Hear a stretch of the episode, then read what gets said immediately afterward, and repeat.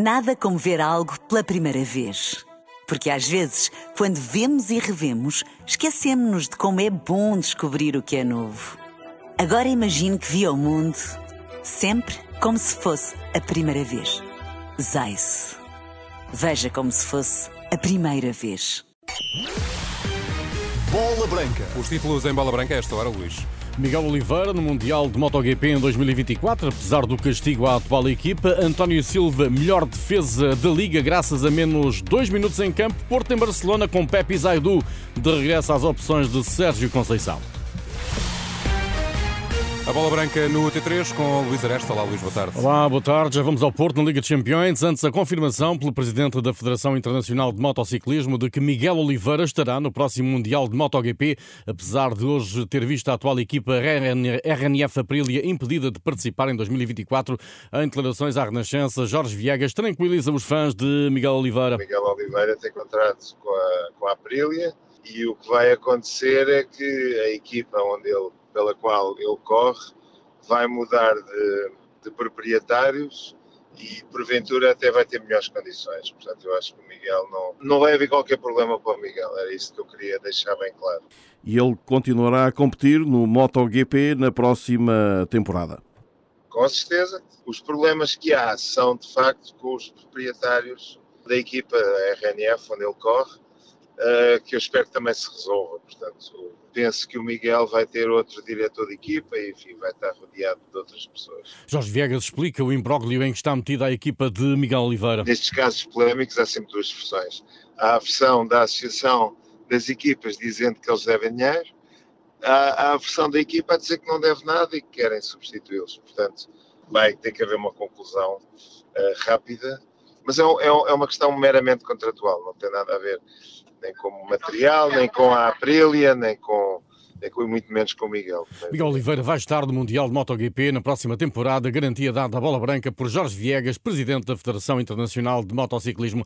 No futebol, Sérgio Conceição aborda daqui a minutos no Estádio Olímpico em Montjuic o Barcelona-Porto da Liga dos Campeões. A todo momento são esperadas declarações do técnico portista e de Anderson Galeno. Já esta segunda-feira, tanto Sérgio Conceição como os jogadores do Porto escutaram elogios por parte do treinador catalão Xavi Hernández. Creo que el trabajo de, de Conceição habla por si solo, eh, títulos, o trabalho de Sérgio Conceição fala por si. Títulos, jogo, intensidade, uma equipa muito trabalhada taticamente, pressionante, agressiva e que não dá uma bola como perdida. É um rival de alto nível na Liga dos Campeões. Sofremos no Porto, onde estivemos bem durante uma hora. Depois sofremos e fomos dominados na última meia hora. É um rival muito forte. Nos dominou essa última meia hora, não?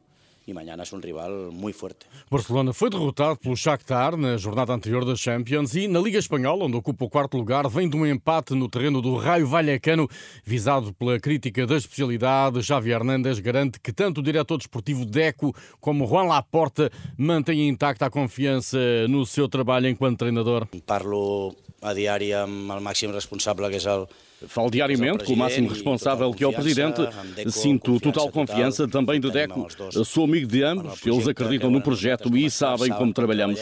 Sinto uma confiança total não é problema, noto uma confiança total. Sim. Antes de Xavi Hernández, coube ao português João Cancelo reconhecer que o regresso de Pep às opções de Sérgio Conceição não é uma boa notícia para o Barcelona, bem pelo contrário. Claro que é uma má notícia para nós, até porque o Pep é um grandíssimo jogador, a respeito muito enquanto jogador, um dos melhores centrais uh, do futebol português, na minha opinião, se não o melhor.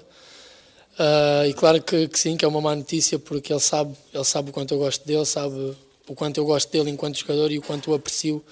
É um dos nossos capitães na seleção Uh, e claro que sim, para nós é uma má notícia. Barcelona e Porto na luta pelo primeiro lugar do Grupo H da Liga dos Campeões. Jogo esta terça-feira às 8 da noite. Dirige o encontro italiano Daniel Orsato. Já Andris Treimanis, da Letónia, vai arbitrar quarta-feira o Benfica Inter de Milão na Luz. Para o Braga União Berlim na Pedreira está nomeado o francês Clément Turpin.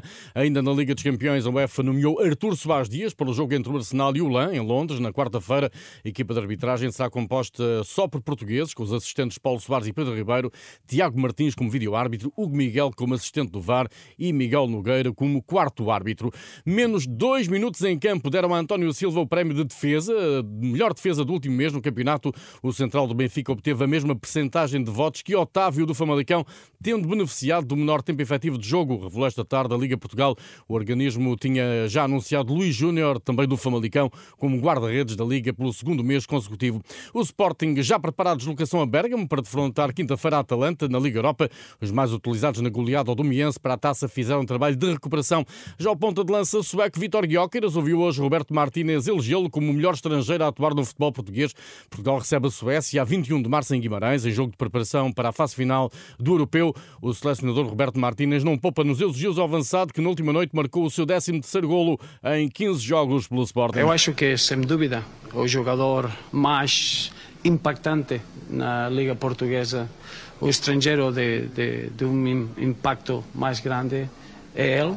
E para nós é interessante ter jogadores com uma capacidade que podem como ponta de lança, eu acho que é um ponta de lança que pode fazer de tudo. Roberto Martínez espera que o Euro 2024 fique na memória dos adeptos portugueses, embora seja contido na definição dos objetivos para o torneio que em junho terá lugar na Alemanha. A seleção tem um sonho. Um sonho é ter o sentimento de nossos adeptos e dar tudo. Eh, eu acho que nossos jogadores mostraram que estamos preparados para dar tudo, para ser a melhor equipa e para isso precisamos de ter o sorteio. Depois tentar apurar do grupo e passo a passo ver o, o que podemos criar, que é memórias para nossos adeptos. O sorteio da fase final do Campeonato da Europa é no próximo sábado, dia 2, em Hamburgo, às 5 da tarde, hora portuguesa. E é à espera de um grande que o Amarante estará no sorteio dos oitavos de final da Taça de Portugal, ainda sem data marcada, em ano de centenário.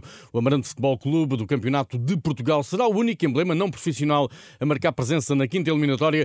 O diretor desportivo João Pedro Cardoso deseja um grande, agora que os alvinegros igualaram a melhor participação de sempre na taça. É um feito, no fundo, histórico, igualamos, gostávamos de passar, pronto, bater esse recorde, mas pronto, mas temos consciência daquilo, da dificuldade de sorteio, não é? E das equipas que estão, pronto, presentes connosco, não é? Nos oitavos final. Gostaríamos de ter um grande, não é? Para, como prémio a este início de campeonato e a esta participação na taça, acho que isso era o ideal mas também temos consciência que as outras 15 equipas todas querem um Amarante. Vocês preferiam receber um grande em vez de ter, por exemplo, uma equipa de, de segunda liga? Que sim, sim, todas as equipas teoricamente são mais fortes que o Amarante e aqui a ideia para nós e para, no fundo para a cidade acho que era um prémio termos um grande aqui no, no Estádio Municipal. Os desejos do Amarante Futebol Clube, o único clube não profissional ainda em prova na Taça de Portugal. É tudo nesta edição de Bola Branca e está tudo em rr.pt.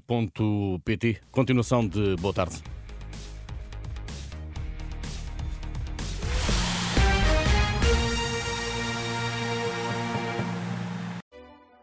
Nada como ver algo pela primeira vez. Porque às vezes, quando vemos e revemos, esquecemos-nos de como é bom descobrir o que é novo. Agora imagine que viu o mundo sempre como se fosse a primeira vez. Zais. Veja como se fosse a primeira vez.